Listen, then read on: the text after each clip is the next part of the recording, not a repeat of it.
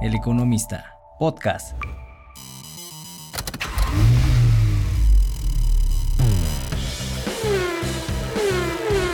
Mi nombre es Marcos Martínez. Y los invito a que me sigan en el periódico El Economista en el suplemento Autos y Movilidad para que estén informados de todas las novedades de la industria automotriz como lanzamientos, presentaciones, pruebas de manejo, pero también todo lo referente a la nueva movilidad.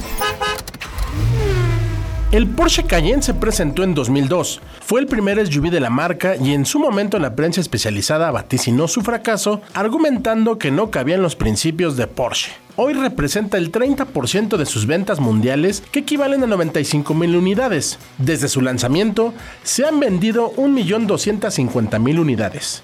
El modelo 2024 es una actualización de media vida de la tercera generación. Las medidas se mantienen casi idénticas. La diferencia está en los trazos, como las salpicaderas más voluminosas, el rediseño de las luces traseras, la fase delantera más agresiva y algunos retoques en rines y en otras zonas del vehículo. El interior estrena el Porsche Driver Experience, con un cuadro digital de 12.6 pulgadas, con una pantalla curva sin marco y totalmente configurable. En el centro de la consola está el Porsche Communication Management, de 12.3 pulgadas, y por primera vez se agrega una pantalla para el conductor de 10.9 pulgadas con acceso a los sistemas de información, entretenimiento e información de la conducción. Además, la palanca de cambios está colocada sobre el tablero, dejando en la consola central un panel de control para las funciones de climatizador, así como una perilla de volumen de accionamiento áptico. El acceso a la familia Cayenne es un V6 turbo de 3 litros que alcanza 348 caballos de fuerza. Ofrece 13 caballos de fuerza y 50 Nm más respecto a su antecesor. El Cayenne S monta un V8 biturbo de 4 litros de 468 caballos de fuerza.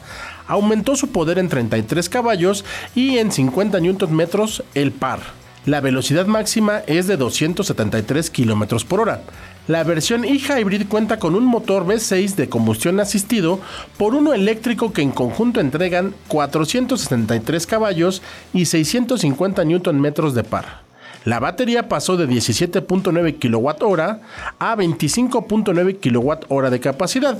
Con esto la autonomía en modo eléctrico alcanza 90 km. Y por último, la versión más potente es el Cayenne Turbo GT, que utiliza un V8 biturbo de 4 litros que alcanza 650 caballos de fuerza y 850 Nm de par.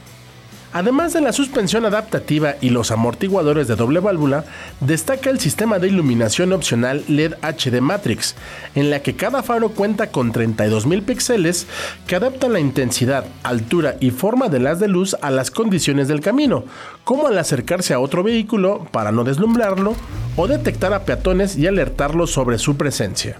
El Porsche Cayenne 2024 ya está a la venta en nuestro país. Amigos del Economista, mi nombre es Marcos Martínez y los invito a que me sigan en el periódico El Economista en el suplemento Autos y Movilidad para que estén informados de todas las novedades de la industria automotriz como lanzamientos, presentaciones, pruebas de manejo, pero también todo lo referente a la nueva movilidad. Podcast El Economista.